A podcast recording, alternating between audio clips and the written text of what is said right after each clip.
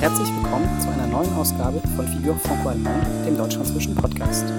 Nachdem wir im Rahmen der vorausgegangenen Folge mit Henriette Heimbach uns über die deutsch-französische Parlamentarische Versammlung, deren Ursprünge, aktuelle Arbeit und Zukunft gesprochen haben, freuen wir uns, uns heute im zweiten Teil mit einer Praktikerin und einem Praktiker zu diesem besonderen binationalen Gremium austauschen zu können. Auf französischer Seite Frau Brigitte Klinkert. Sie war 1983 bis 2020 Stadträtin und stellvertretende Bürgermeisterin von Colmar, 2017 bis 2020 Präsidentin des Rates des Departements Haut-Rhin und 2020 bis 2022 stellvertretende Ministerin beim Minister für Arbeit, Beschäftigung und Eingliederung unter Emmanuel Macron. Sie sind seit 2022 als Abgeordnete für die Partei La République en Marche innerhalb der Regierungskoalition Ensemble ins französische Parlament, die Assemblée nationale, gewählt und dort in den Ausschüssen für Auswärtige und für europäische Angelegenheiten vertreten. Die deutsche Seite vertritt Herr Dr. Nils Schmid. Sie waren 2009 bis 2016 Landesvorsitzender der SPD in Baden-Württemberg, 2011 bis 2016 im Kabinett Kretschmann Landesminister für Finanzen und Wirtschaft und Stellvertreter des Ministerpräsidenten. Sie sind seit 2017 Mitglied des Deutschen Bundestages und dort seit 2018 außenpolitischer Sprecher der SPD-Bundestagsfraktion. Bonjour, Madame la députée und guten Tag, Herr Abgeordneter. Die bilaterale parlamentarische Kooperation der Deutsch-Französischen Parlamentarischen Versammlung, diese werden wir übrigens im Laufe des Podcasts mit DFPV abkürzen, ist weltweit einzigartig und umso mehr freuen wir uns, Sie, die aktuellen Co-Vorsitzenden des Vorstandes der DFPV heute im deutsch-französischen Tandem interviewen zu dürfen.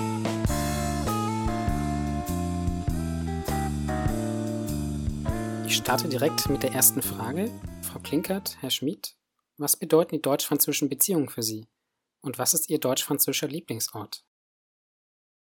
Also die deutsch-französische Freundschaft ist eine einzigartige Erfolgsgeschichte trotz unserer schmerzhaften gemeinsamen Vergangenheit, also der Konflikte und Kriege des 19. und 20. Jahrhunderts, verbindet uns heute eine tiefe Freundschaft.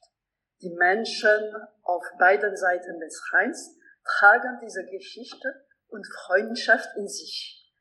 Persönlich muss ich hier an die Geschichte meines Großvaters denken, der im Zweiten Weltkrieg in deutsche Kriegsgefangenschaft geriet und zum Tod, Tod verurteilt wurde. Und diesem Schicksal konnte er entfliehen und trotz diesen Erlebnissen wurde er zu einem glühenden äh, Befürworter der deutsch-französischen Freundschaft und der europäischen Einigung. Also die, diese Geschichte meines Großvaters äh, hat auch meinen Blick auf die deutsch-französische Freundschaft tief geprägt. Diese deutsch-französische Freundschaft hat sich in den vergangenen Jahrzehnten auch als Motor der europäischen Einigung erwiesen, da Frankreich und Deutschland gemeinsam vorangegangen sind, leben wir heute in einem Europa, welches auf Werten basiert und außerordentlichen sozialen und wirtschaftlichen Fortschritt kennt.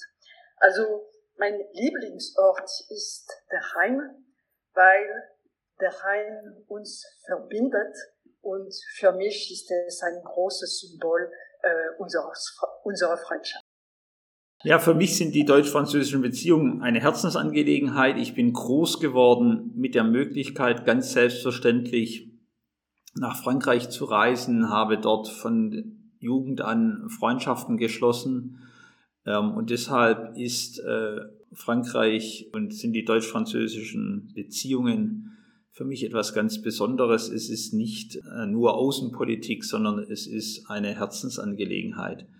Mein deutsch-französischer Lieblingsort ist ähm, die Passerelle des Deux Rives zwischen Kehl und Straßburg, weil sie eben sehr schön diese Verbindung über den Rhein zwischen äh, Deutschland und Frankreich äh, symbolisiert und auch unterstreicht, wie wichtig es eben ist, dass es auch praktische Brücken zwischen den Völkern gibt. Vielen lieben Dank für diese beiden ersten Antworten. Es gibt Brücken unterschiedlicher Art zwischen beiden Ländern. Und Herr Schmidt hat ja gerade die Brücke zwischen Kiel und Straßburg erwähnt. Nun gibt es auch Brücken, die institutionalisiert sind. In zehn Sekunden, was ist die deutsch-französische Parlamentarische Versammlung?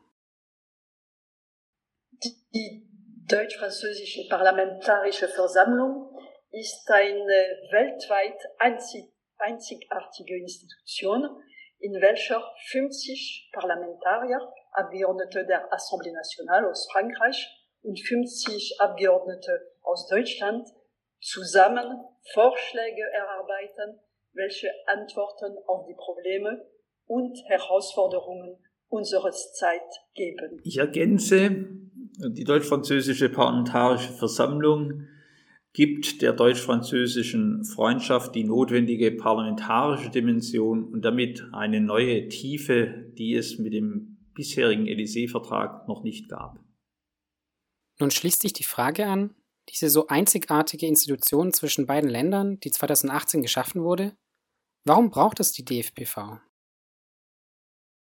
Also neben Regierungs- und Bürgerinitiative äh, spielt unser weltweit einzigar, einzigartige parlamentarische Versammlung mehr denn je eine zentrale und strategische Rolle bei der Analyse von Situationen, der Konsensbildung geeigneter Maßnahmen, damit wir die Ereignisse nicht einfach hinnehmen, sondern als Freunde und Partner handeln und ihren Lauf umkehren können.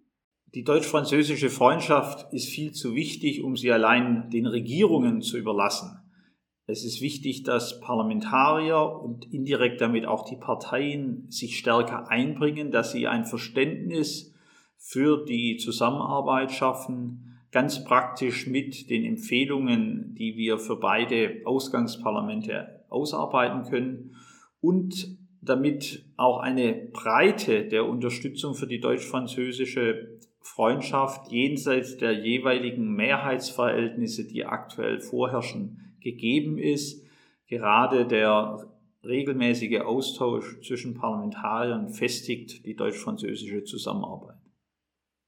Bestimmte Stimmen monieren seit gewisser Zeit, der deutsch-französische Motor sei ins Stocken geraten. Jetzt würde ich gerne auf parlamentarischer Ebene wissen, wo sehen Sie die Rolle der DFPV zwischen Assemblée Nationale, Deutschem Bundestag und dem Europäischen Parlament? Ist ein zusätzliches Gremium überhaupt sinnvoll? Also selbstverständlich hat die DFPV ihren Platz zwischen all diesen parlamentarischen Institutionen. Jedes dieser Parlamente hat seine Aufgaben und Zuständigkeiten und alle stehen in Verbindung zueinander. Also das Europäische Parlament schafft europäisches Recht. Eine wichtige Aufgabe der Assemblée Nationale und des Deutschen Bundestages ist es, diese europäischen Richtlinien in nationalem Recht, nationales Recht übersetzen. Und an diesem Punkt kommt auch die DFPV ins Spiel. Also Sie erfüllt eine Art Brückenfunktion. Sie verbindet zwei Nationalparlamente, zwei politische Kulturen. Hierdurch wird ein besseres Verständnis auch des Parlamentarismus auf der jeweils andere, anderen Seite des Rheins gefördert, was eine noch bessere politische Zusammenarbeit zwischen unseren beiden Ländern ermöglicht. Die DFBV lässt die Zuständigkeiten und die verfassungsmäßigen Kompetenzen der beiden nationalen Parlamente und des Europäischen Parlaments unberührt. Ähm, sie spricht Empfehlungen aus und gerade die Umsetzung von EU-Richtlinien kann wichtiges Betätigungsfeld sein. Und es gibt eine spezifische Aufgabe, die die DFBV in besonderer Art und Weise wahrnehmen kann, das ist die Begleitung der Umsetzung des Aachener Vertrages, also der deutsch-französischen Zusammenarbeit, wie sie zwischen den Regierungen vereinbart worden ist. Das ist äh, eine Aufgabe, die wir sehr ernst nehmen und wo auch die DFBV deutlich mehr Zeit darauf verwenden kann, als die beiden nationalen Parlamente, die zahlreiche andere Aufgaben zu bewältigen haben. Ich würde gerne noch auf die jüngere Generation eingehen. Welche Möglichkeiten gibt es für junge Menschen, sich zu beteiligen? Und welche Rolle spielen die Themen und Interessen junger Menschen und wie werden diese in der DFPV vertreten? Junge Menschen stehen von Anbeginn an im Zentrum der, der deutsch-französischen Freundschaft. So steht im Élysée-Vertrag äh, geschrieben, äh, ich zitiere, der deutschen und französischen Jugend sollen alle Möglichkeiten geboten werden, um die Bande, die zwischen ihnen bestehen, enger zu zu gestalten und ihr Verständnis füreinander zu vertiefen. Also äh, in diesem Sinne wurden nur einige Monate nach der Unterzeichnung des Élysée-Vertrags das deutsch-französische Jugendwerk gegründet. Und wie Sie vielleicht schon wissen, äh, ist dieses Jahr die Zahl der Be Bewerber für ein deutsch-französisches Austauschprogramm stark zugenommen hat. Also, und das ist wirklich ein gutes Zeichen. Und die Themen, die wir in der DFPV arbeiten, betreffen die Interessen junger Menschen. Also Erwerb der Partnersprache, Zukunft unseres Europas und das zukünftige Generationen oder die klimafreundliche Energiesouveränität. Das sind Themen, die die Interessen junger Menschen auch betreffen. Ja, die Anliegen junger Menschen äh, sind äh, sehr prominent ähm, in der DFPV vertreten. Ähm, ob es um Verkehrsthemen geht, wie auch jetzt ähm, diese Idee der Jugendtickets, der deutsch-französischen Jugendtickets, oder auch die Frage äh, des Erlernens der Sprache des Nachbarn. Das sind Anliegen, die wir intensiv in der DFPV bearbeiten. Wir haben eine Resolution zum Spracherwerb verabschiedet und werden das vertiefen, um äh, da auch äh, nachhaltig die Aufmerksamkeit auf diese Themen zu legen. Ähm, also deshalb setzen wir auf die Jugend als Motor der deutsch-französischen Freundschaft. Die kurze Geschichte der DFPV ist geprägt von vielen globalen Krisen.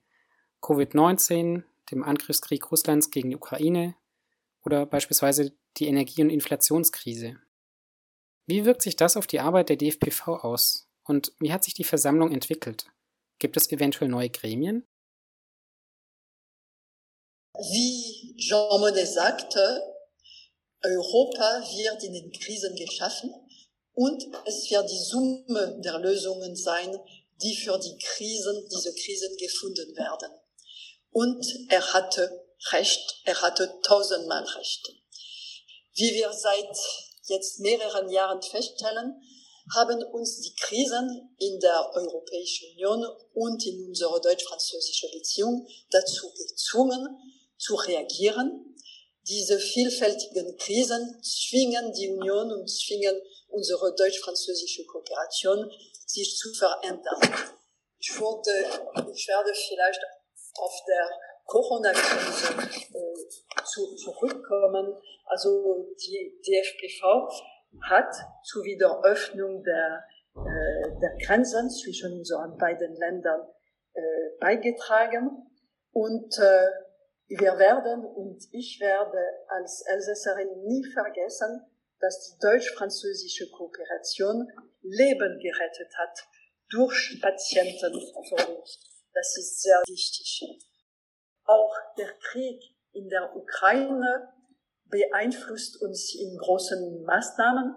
In den Arbeitsgruppen zu Energiesouveränität, zur Zukunft Europas und zur Außen- und Sicherheitspolitik befassen wir uns in der DFPV mit verschiedenen Herausforderungen, die der Ukraine-Krieg mit sich bringt. Die Krisen während äh, der kurzen Geschichte der DFPV haben auch ganz praktische Auswirkungen auf unsere Arbeit gehabt. Wir haben äh, Sitzungen per Videokonferenz eingeführt und zum Teil nutzen wir Videokonferenzen auch heute für kleinere, kürzere Sitzungen weiterhin, weil das die Dinge vereinfacht. Und wir haben verstärkt Raum geschaffen für aktuelle Debatten im Rahmen der deutsch-französischen Parlamentarischen Versammlung, dass wir sowas wie eine aktuelle Stunde im Deutschen Bundestag machen, wo wir über aktuelle Themen äh, äh, diskutieren. Also ähm, die DFPV ist auch sehr anpassungsfähig. Sie hat ihre äh, Bewährungsprobe als junges Gremium gerade in diesen Zeiten äh, voll bestanden. Wie wir gehört haben, gibt es einige Punkte, die Deutschland und Frankreich in diesem institutionalisierten Gremium eint. Nun gibt es aber auch Unterschiede zwischen beiden Ländern. Wie unterschiedlich sind denn die Parlamentskulturen? Ja, also die, die politischen Kulturen in Deutschland und Frankreich sind historisch gewachsen und äh, unterscheiden sich voreinander. In Deutschland stehen Koalitionen, der Konsens und Kompromiss im Zentrum des äh, parlamentarischen Betriebs. Und in Frankreich hingegen ist das politische System durch starke Spannungen und Konflikte zwischen linken und konservativen oder rechten politischen Parteien und es kommt darauf, eine starke und stabile Mehrheit bilden zu können. Diese Unterschiede empfinde ich wirklich als Reichtum da sie uns inspirieren und wir voreinander lernen können. In der Tat haben Deutschland und Frankreich sehr unterschiedliche parlamentarische Traditionen. Auch die Rechte des Parlaments sind unterschiedlich ausgeprägt. Ähm, was auf, mir aufgefallen ist in den letzten Jahren, ist, dass die Franzosen gesehen haben, dass äh, der Deutsche Bundestag sehr weitgehende Möglichkeiten in der Außen- und Verteidigungspolitik hat. Ähm, und dass das etwas ist, was auch ähm, die französischen Kolleginnen und Kollegen ermuntert, da stärker reinzugehen. Deshalb haben wir auch Arbeitsgruppen äh, der deutsch-französischen Parlamentarischen Versammlung gebildet, die immer wieder außen- und europapolitische Themen aufgreifen. In Frankreich ist besonders ausgeprägt das sogenannte Berichterstatterwesen. Äh, Berichterstatter nicht nur für äh, Gesetze, sondern auch für Themen. Äh, das ist etwas, was wir in der Form in Deutschland nicht so sehr kennen.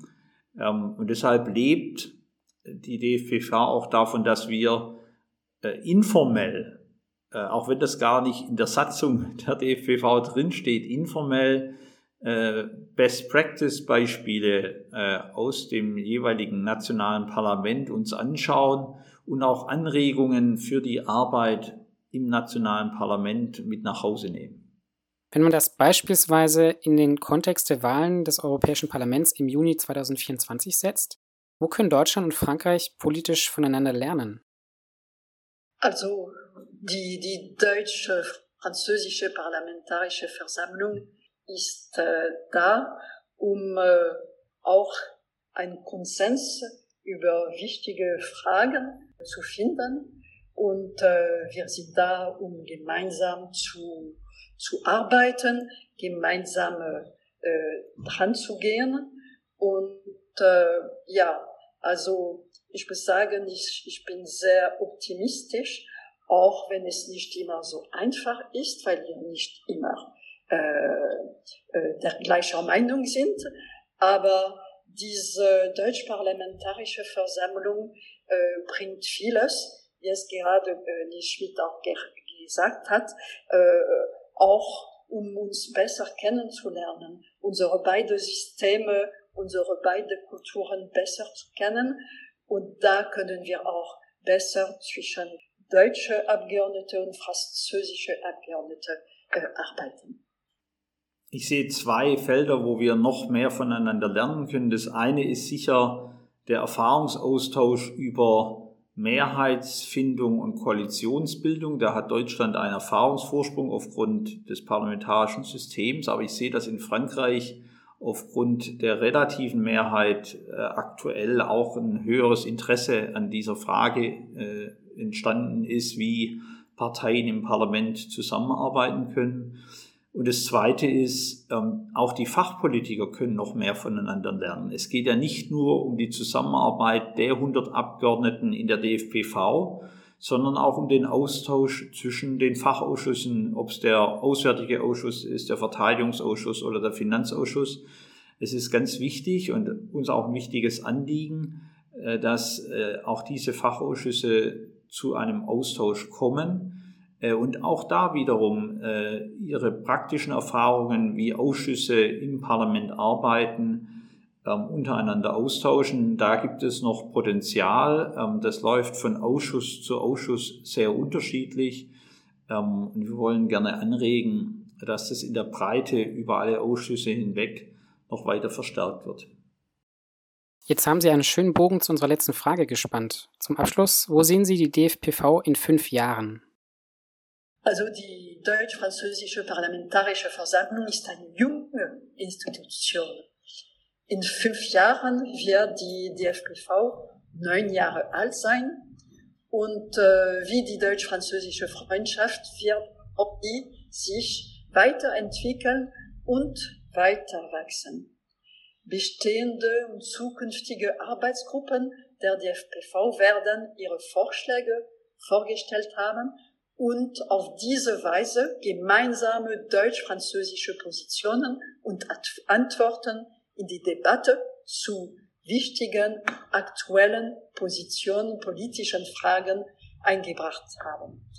Ich bin zuversichtlich, dass sich die DFPV in fünf Jahren zu einem wichtigen Teil des deutsch-französischen Motors etabliert haben wird. Ich hoffe, dass in fünf Jahren wir es erstens geschafft haben werden, eine EU-Richtlinie in Deutschland und Frankreich gemeinsam umzusetzen. Das ist eine Aufgabe aus dem Parlamentsabkommen, äh, die sehr komplex ist, aber die sollte in den nächsten fünf Jahren äh, zu schaffen sein. Und zweitens hoffe ich, dass in fünf Jahren wir die nächste Klippe von Neuwahlen in Deutschland und Frankreich übersprungen haben und dann eben die DFBV ähm, ausgehend von den Wahlergebnissen in Deutschland und Frankreich bei Bundestagswahlen und äh, äh, äh, Wahlen zur Nationalversammlung quicklebendig ähm, weiterarbeiten kann. Sie ist ja dann sozusagen jugendlich frisch unterwegs ähm, und wird noch vieles Gutes äh, für die deutsch-französische Freundschaft und für Europa leisten können. Herzlichen Dank und merci beaucoup, Frau Klinkert und Herr Schmid, dass Sie sich die Zeit für die Teilnahme in unserem Interview genommen haben. Danke an Sie und euch und auch an das gesamte Team. Die Redaktion der heutigen Folge hatten Felix Lantake und Christian Maurice Wiesinger und Schnitt Daniela Rauch. Wie immer freuen wir uns über Anmerkungen, Verbesserungsvorschläge oder auch thematische Vorschläge. A bientôt und bis zum nächsten Mal.